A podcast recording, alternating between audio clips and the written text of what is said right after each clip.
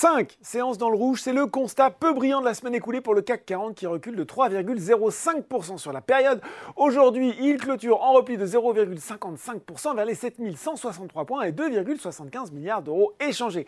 Outre-Atlantique, c'est la même ambiance morose avec à 17h45 un Dow Jones qui abandonne 0,6% vers les 33 742 points et un Nasdaq à moins 1,2% vers les 13 465 points. Côté statistique, l'indice PMI Composite s'est replié de 1,4 points à 53 en juin, marquant ainsi un plus bas de 3 mois. On regarde à Paris les valeurs en hausse, pas de mouvement notable. Hein. Euh, Dassault, Aviation et Ipsen forment le duo de tête sur le SBF 120.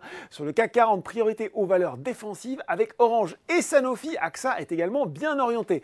Du côté des valeurs en baisse, eh bien c'est une reprise de cotation sanglante pour SES Imagotag, moins 58,27%. Il n'y a pas d'erreur, hein. le titre hier a été suspendu de cotation après la publication d'un rapport euh, très critique émanant de Gotham City Research remettant en cause le modèle économique du groupe ainsi que la qualité de ses résultats.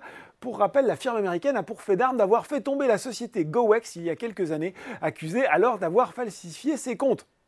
Dans un communiqué publié hier soir, le spécialiste des étiquettes électroniques a lui dénoncé les nombreuses inexactitudes grossières et ou incompréhensions euh, du rapport de Gotham. Il a indiqué avoir l'intention d'y répondre dans les prochains jours et une réunion est prévue avec les analystes lundi. Affaire à suivre donc. Air France, KLM aussi perdait de l'altitude.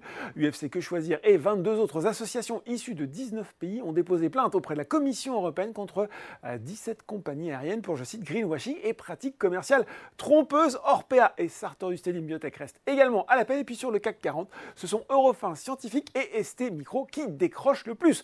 Voilà, c'est tout pour ce soir. En attendant, n'oubliez pas tout le reste de l'actu éco et finance. Et sur Boursorama, un très bon week-end.